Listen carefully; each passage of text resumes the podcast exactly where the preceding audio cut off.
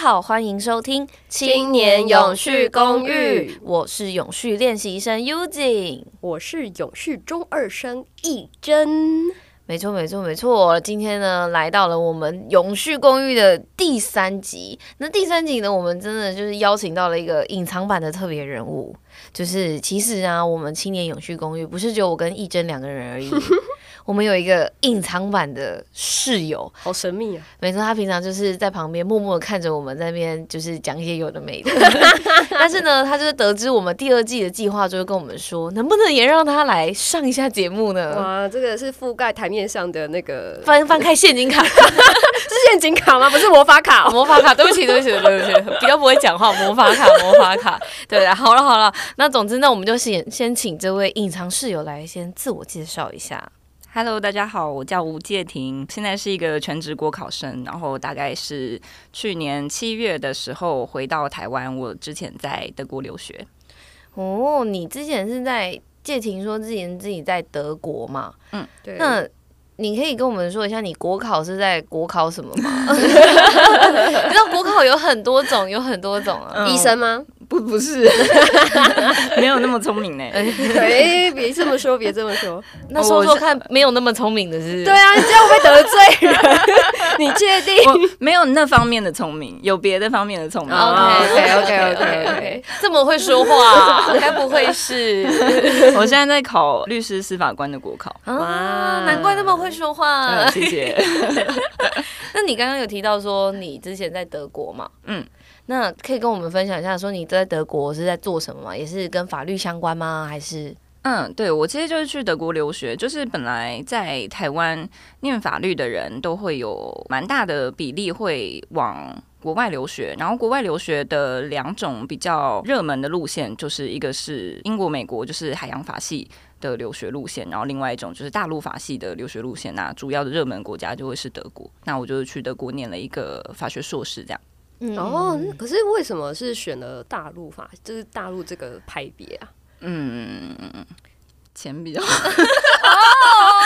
我觉得这很重要哎，这里是有差别吗？没有那个彩礼 是差很多吗？就是德国跟英美这边？嗯、呃，刚刚那个是玩笑啦。不过如果认真回答的话，确、嗯、实是开销上面差非常非常的多。嗯、我在德国留学快要五年，我所有花起来的钱可能只够我在美国甚至英国读一年的书。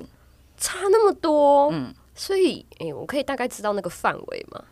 范围吗？对，就是四年的话，你可能大概花了多少钱？我大概花一百多万，我一年大约花三十万。哦，那这样真的蛮少的，差很多哎、欸。那你有过得很刻苦吗？我没有过到很刻苦，但我也没有过得很放纵，因为我知道会有一些。我知道会有一些留学生会觉得说，难得到国外就是应该要东跑跑西跑跑，然后去很多观光或者是很多娱乐的活动这样。那我自己本身不是那种很热衷于。嗯，户外活动，呃，户外活动还算是便宜的，就不是不是很热衷于消费性的娱乐，嗯，所以我自己没有没有花太多钱在这上。什么是消费性的娱乐啊？就是比如说可以去喝酒之类的哦，哦，因为你因为哦这边偷偷爆料，因为介婷就是没有办法喝酒，他喝酒旁边的人会有一点困扰，就是、欸、真的假的？就是要把他扛回去，就是有一这个方面的困扰啦。但我从来没有。让我自己发生过这种事情，没错，好不错，很有警觉性。嗯，哎、欸，可是德国不就啤酒很有名吗？对对对对对，我有在德国练到一点点酒量。哇，我的天哪！所以你在我们我们住的地方，那个展现那个酒量是有练有练过的吗？我非常好奇，什么意思？你确定？你可以解释一下吗？我真的就是没有很 enjoy 喝酒这件事，所以从来没有在练，好吗？然后我在德国，因为就是有知道德国啤酒很值得一喝，所以有稍微喝了一点，嗯、但我也没有很常喝，真的就是大概一个月可能就喝个两三次。那真的算蛮蛮少的啦、嗯。那就是啊，因为应该有蛮多人就是对就是留学这件事情是很好奇的，所以就想问介婷说，那你在德国留学的这段期间呢、啊，有没有什么事情是你印象很深刻、很深刻的？然后可以跟我们分享一下。我觉得其实比起说单独的一个事件非常令人深刻，是整体的氛围都跟台湾很不一样。我可以分享一个让我印象非常非常深刻的事情是，就我一开始是现在柏林待一年，嗯，念语言学校，然后后来申请到了学校在博昂，所以就有一个要大搬家的经验，然后这个大搬家的经验就必须要两个城市一直来回跑。那时候为了要从就是已经在波昂找到房子，然后要回到柏林去拿剩下的一些行李，就必须要发生一个从波昂搭车回到柏林的一个事情。然后那时候要搭车的时候，发生了一个很严重的误点事件。大家可能都会觉得在德国就是一切的事情都很准时，然后一定要很精准的发生。啊、他们不是是很严肃的民族吗？我一开始也是这样被骗的。就是去了之后才发现，那个可能是二战的时候的事情。但是现在的德国人散漫，讲难听一点，可能真的是这样啊？真的吗？他们真的超级做自己，嗯、就是生活的步调超级 chill。总而言之，德国铁路现在是恶名昭彰的不准时。哦，嗯、是哦。然后平常的误点，可能就是说，你就。非常不意外，就是去到那边就会看到说误点十五分钟、误点二十分钟，这些都还是非常正常、稀松平常的事情。你甚至都会觉得说误点二十分钟才是正常的，对，已经已经很棒棒了。嗯、天哪，我们这样我们真的对台铁太苛刻了，是不是？我那时候刚回来台湾的时候，听到说 台铁怎么一直误点，然后我想说误点了多久？就说误点了五分钟哎，然后我就想说这不是超好的吗？我可能都赶不上 赶不上这班车。对耶，你们想说，我应该还有一点时间吧？哦，不行不行，他很准时。没有，然后那时候发生一个超级严重的误点事件，他就直接写说，呃，火车发生火烧车事故，嗯，然后就整个整个呃西半边的铁路整个全全部都瘫痪，然后我们那一班铁路就是完全没有办法搭，因为它就直接。仪表板上面甚至都没有办法显示说他到底迟到多久，他最多就是显示说迟到一百二十分钟，但是那是假的，就是他一定会迟到更久。嗯，OK，所以仪表板上面的数字也没有办法再显示，因为它已经就是达到它的限制，就是它的上限，它没有办法再呈现更多。那那你最后就是等了多久才终于他才正常？我们那时候哦，真的是超级曲折离奇那一天，真的好惨哦，就是因为火车没办法搭了之后，我们就想说，那我们找就是那种有那种。有人刚好也要开车去柏林，然后你可以搭他的便车的这种 app，然后我们找了一个这种也要去柏林的车，想要搭他的便车。嗯。结果我们约的时间是四点半，然后他四点的时候，我们大概三点多的时候预约到这班车，嗯。然后都已经讲好说要几点在哪里上车，这样约到四点半，就他大概四点的时候突然就说，我突然决定不去柏林了。OK，嗯，真的很做自己的，就是超级做自己，他就是爱怎么样怎么样。OK，那你们最后怎么去？就是，然后我们后来是搭呃客运，但是客运也是误点很久，天啊，甚至一度就是找不到那个月台，他那个月台又不照那个逻辑编排。哦，好神秘哦。所以，所以这个你刚刚说是在波昂还是在柏林？在波昂，在波昂要回柏林的时候，波昂回柏林。哦，因为我自己一直没有觉得德国好像会是一个很容易火车误点的国家，是因为我之前有去过瑞士。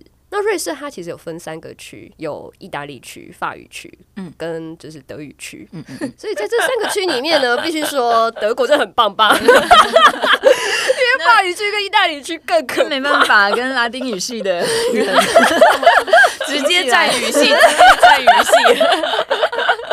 我那个时候就觉得，嗯，讲德语的好像真的比较准时哦。凡事都是比较出来的，真是比较好。啊、我们只能说台铁好棒棒。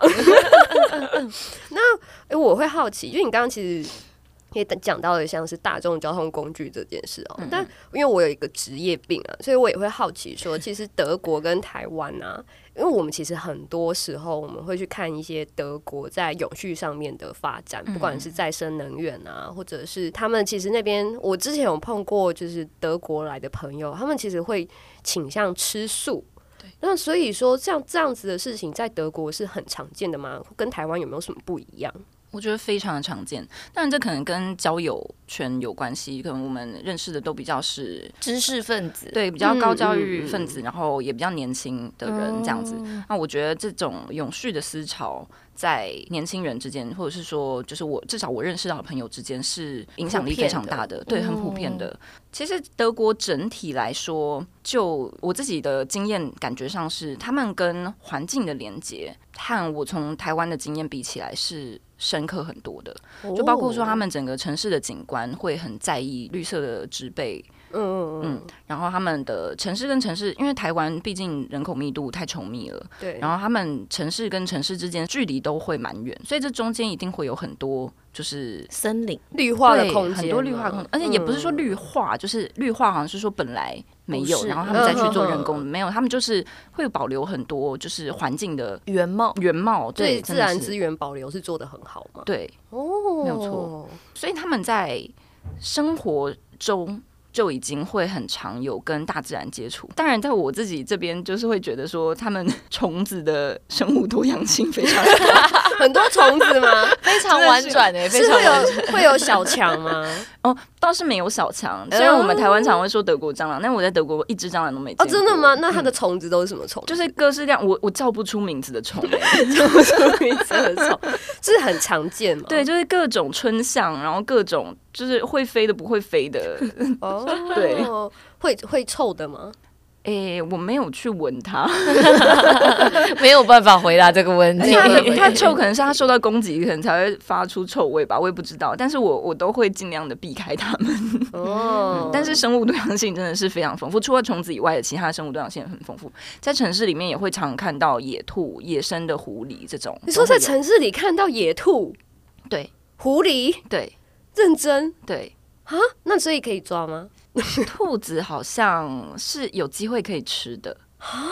我的确是有，就是确实是语言学校老师有说过，他们小时候只要出现在他们花园里的兔子是会抓来吃。意思就是说，只要出现在我家范围的兔子都是我的兔子。你出现的就是你的命了，没错，没错，没错。只要你进来了，我就可以吃。但是狐狸非常难抓，狐狸我其实就看过一次，而且是一直听，就是听说那一条街上面会有很多狐狸，然后我还特地去那条街朝圣的时候，看看有没有办法看到。然后去了好几次，才终于一次看到，还是真的可以看到。你把它当做野生动物园在逛，哎，对。但是因为它对于人类很警觉，所以你没有办法太近距离。哇，这很难想象，哎，哎，那我还有个好奇的，因为像比如说我们平常一起住嘛，有个东西是我们会经常讨论，就是垃圾要怎么处理。哦，所以在德国丢垃圾跟在台湾丢垃圾有什么不一样吗？德国丢垃圾分类是很详细的，但是其实我也不太确定他们分类了之后到底。后续后续是怎么处理？对，我没有去做这个功课，嗯、但是他们的确分类上面就是真的会照，其实就像我们小时候会有那个，就是分不同颜色的垃圾桶，嗯嗯嗯嗯，他们就是也有在做这个方面。那你说有很多种，它大概你印象中大概几种？呃，它其实每一个城市不一样。那我自己住过波昂的话，它就是分呃塑胶、纸类。玻璃瓶，他们分蛮多种，因为他们会有非常多的玻璃瓶。他们哦，我倒是可以分享这个东西是，他们的玻璃瓶是会多次使用的。嗯嗯嗯，他们会有两种，一个是 Einvik，就是只使用一次的玻璃瓶，一个是 Mehrweg 的玻璃瓶。它这玻璃瓶上面就会有标签，所以那个多次使用的玻璃瓶的意思是说，你这个瓶子，比如说你买一瓶啤酒，然后它是玻璃包装，嗯，然后你买回来之后。再回收回去，他又会再拿回去装同样的啤酒，会应该会做一次的消毒清洁。但是这个瓶子等于是你买到的时候，很有可能是前面已经有装过三十三十次啤酒再到你手上的。嗯，他们是用这种方式回收，就是它甚至没有破坏这个瓶子本身。哦，原来如此。那我想另外想问一个问题啊，因为我们这一周啊，就是刚好是那个劳工节嘛，嗯。对，然后我想说，哎，借停基本上读法律嘛，我们就是要争取我们就是的 劳动权，劳动权啦。那我们想说，你知道台湾在台湾，我们就很爱说我们鬼岛啊、社畜啊、很辛苦啊。那德国，你刚刚讲他们很 chill，很做自己。那你有觉得他们就是劳动权意识是比较高涨的，然后对劳工的环境就是待遇也都有比较好的状况吗？非常非常，跟台湾比起来非常好。啊社畜在叹气。我先研究一下怎么移民去德国，去欧洲。其实我在德国念的，呃，应该说我写的硕士论文主题就是劳工相关的东西。然后那时候跟老师讨论的时候，老师就有说，其实呃，德国。本身在劳动权益上面的保障，甚至都还不比其他欧洲的国家，甚至没有那么好。对，其他欧洲的国家是指像英国跟法国吗？可是英国我记得好像还好，尤尤其是在比如说罢工的议题上面，哦、德国要发动罢工的门槛比别的国家高非常多，但应该比台湾容易吧？嗯、那当然，那当然。那我另外问一个问题，就是说，像我们之前记得，就是呃，有时候台湾有一些职业发动罢罢工，比如说像是之前那个航空业，嗯、航空业那很多人就会该该叫啊，就说你这样会影响到我，你罢工不要影响到我。那想知道德国人面对就是大家在罢工的时候，他们会有这种该该叫的声音出来吗？我觉得比较少，当然也真还是再讲一次，就是可能是跟我生活的环境有关，一定也会有保守派。德国也是，就是极端主义现在也比较兴盛，就是至少我认识的朋友们，或是我们有有的讨论的朋友们，是不会对于罢工的事情感觉到很反感，因为罢工这件事情，其实比如说像你刚刚讲说，播出的日子离劳动节很近，劳动节。在德国，一定是每一年都会发生大罢工的哦。嗯、为什么？他们要做什么？不算是罢工，应该说那一天本来就放假，然后他们就会有一个非常大的游行，全国性的，基本上就是有一个节日，让所有的劳动者可以聚集起来，然后走上街头，交通整个就会大瘫痪哦。然后所有的人就会穿黑色的 T 恤、举标语，看你上面要写什么，真的就是有一个劳工们抒发自己情绪的日子，这样子。哦，嗯，我说它就是一个国定假日，然后让劳工。去抒发他们的压力，就是怒吼说加薪、加薪，真的。然后那一天的，就是你最好就是不要安排出门，哦、因为就是所有的交通就会大瘫痪。不是一定会瘫痪吗？嗯，除了这种 大家已经约好每年都一定要发生的大游行之外，嗯、也是动不动就会有交通上面的瘫痪，也都是因为罢工。德铁一直在误点，是因为他们一直在罢工吗？好奇啊，好奇。德铁误点是非常多重的原因，有人 人为的原因，也有自然的原因，因为他们城市到城市之间。太远，所以中间会有一些那种真的是很荒郊野岭的地段，然后那一段就会很难维持，嗯、就是动不动就有树倒下来啊，或者是下雪，然后什么会有。野生动物什么东西也有也有野生动物之类的，就是对很难维持。他们也有环境的问题，也有人力的问题，这些都是有的。嗯，但是德铁确实也常常有罢工的状况，或者是前阵子也是德国邮政也有罢工，真的很频繁。所以当这件事情发生太多次的时候，人们就会觉得习以为常，之后就会觉得理所当然。哦，嗯嗯，就是可能一开始可能也会觉得很不方便，就是我今天要出门，然后怎么今天在罢工这样子，或者是我今天要寄信，怎么邮局没有开什么这这种。但是习惯了之后，就会知道，其实，在德国本身的生活就常常会有这种跟台湾比起来非常不方便的时候，因为他们本身的劳动时间也很短，嗯，他们大概下午五六点之后，很多店就陆陆续续就关起来了。那我这样下班要去哪里吃饭？没错，就是可能就会只只剩下一些餐厅可以开，但是逛街的东西是可能没有开到台湾那么晚。台湾可能逛街，比如说百货公司，可能可以开到十点半、十一点这种，甚至有一些店是做二十四小时的便利商店这种，在德国就不可能有这种事情。嗯，嗯，所以大家都很习惯，或者是动不动就有什么节假日又放假，然后这些店又都不开，光是礼拜天就什么都没有。礼拜天唯一的乐趣就是去爬山，跟去森林里采香菇。香菇，好健康的生活。对对对，所以就是因为他们的劳动权利很好，连带的就是他们这些人力可以提供的服务就会比较少。嗯，所以大家对于生活上的不方便是很习以为常的。因为这样听起来，如果以台湾来讲，台湾可能六七点才下班，应该真的在外面很难买到东西。所以他们平常下班时间可能会是几点？嗯，也要看你的工作形态，但是一般来说，真的都很早，大概就是五六点就可以走。哦，所以就是老板也比较少，除非有很那种很紧急的状况，老板也比较不会像台湾有些企业就会觉得说你加班才是认真这样子。哦，至少他们没有这样子的观念，当然也会有可能有一点加班，但是绝对不会加班到说就是。过劳的那种状况，嗯，可能就是有的时候会需要加班，然后加个一个小时、两个小时这样。那当然加班费是一定要照算的。嗯嗯嗯嗯。不过未来介婷如果成为律师的话，哇，那个加班的时间，我就觉得可能要先做好一个心理准备。虽然你也在准备律师国考，但因为我们就是都是相信时代的伙伴嘛，嗯、所以我有看到你会定期去那个 U 咖啡那边，嗯、然后你有做你的永续行动，就是有时候会看到你在那边开读书会，你可以跟我们的听众多聊聊你的读书会吗？好啊。我就是在相信是在协会的支持之下，有举办一个国际新闻读书会。那当初举办这个读书会的初衷，就只是说，因为我自己会很想要一直关注国际新闻，但是自己是读不来这么多的，就是时间也是有限，人力也是有限，所以就想说，那就找大家一起来陪我读，然后大家就会互相分享，这样子也有一个思想上面的交流。因为读了之后也会很想要找人讨论，然后所以那时候就在到处找人，然后也在 PTT 上面有招募成员这样子。然后我们现在的。规模已经算比较稳定，我们成员已经有超过十个人，然后固定就是每个礼拜六在相信时代的 U 咖啡聚会。这个读书会，我们现在因为规模已经慢慢稳定了，我们甚至还有经营一个方格子的部落格。如果听众们有兴趣的话，可以帮我们 可以搜寻一下，要搜寻什么关键字？关键字其实就叫国际新闻读书会。然后，如果要更详细的话，国际新闻读书会乘以就是那个乘以的符号，相信时代这样子，哦，一定可以找到。这是两个关键字，一个是国际新闻读书会，再加相信时代，然后在方格子上面。是的，是的。OK，OK，OK。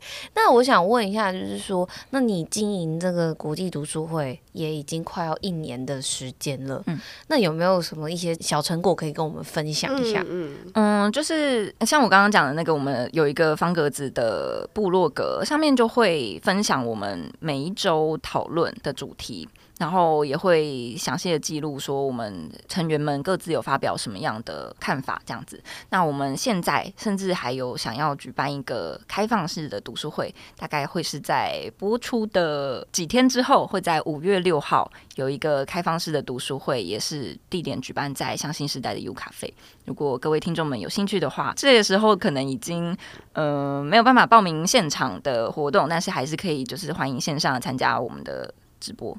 嗯，太棒了，嗯，了解了解了解。那我稍微问一下，为什么会想要办这种就是实体开放式的读书会？就原本你们是比较封闭式的嘛，为什么会突然想要办办看，就是开放式，然后让外部的人也可以来参与这样？其实一开始想要办封闭式，是因为我想要营造一个大家都可以觉得。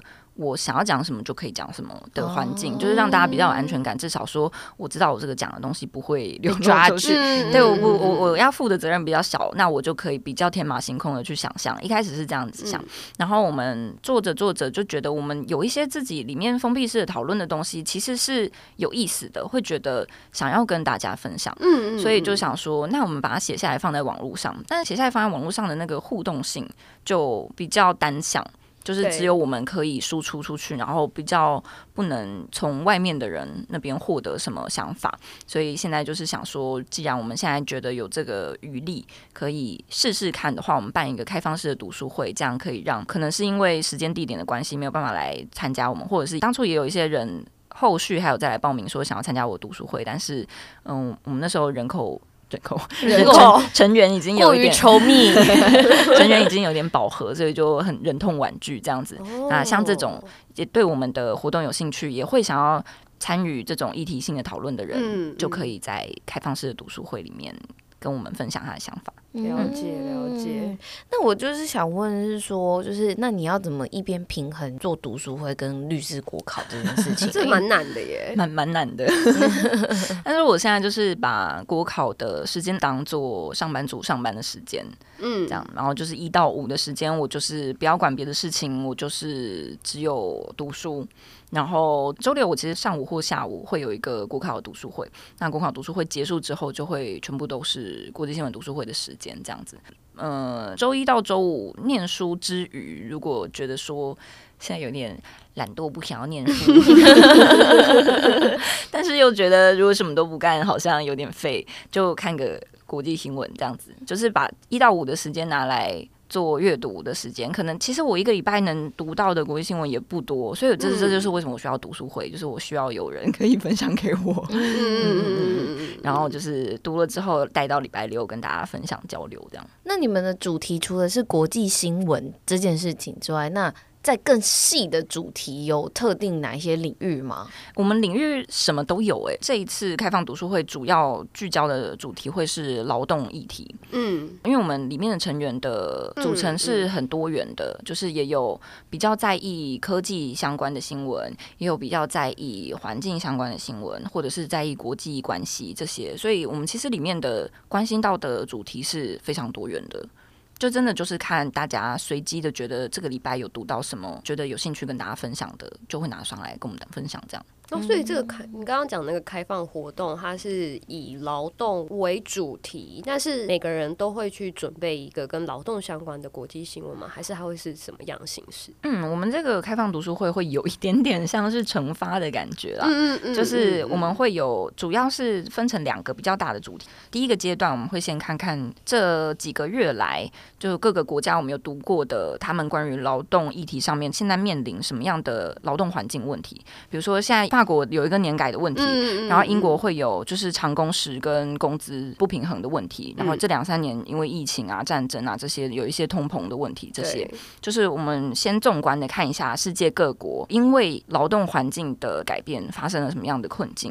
然后我们第二个阶段会讨论的是说，那有没有什么是劳动环境还可以再进一步改善的可能性。那我们就有讲到一个是前阵子在英国有一个四日工作制。就是一周只要工作四天的这个实验已经有一些成果出来，然后这个工作制其实在不同的国家也都有曾经有过这样子的实验，我们可能可以稍微看一下这个东西。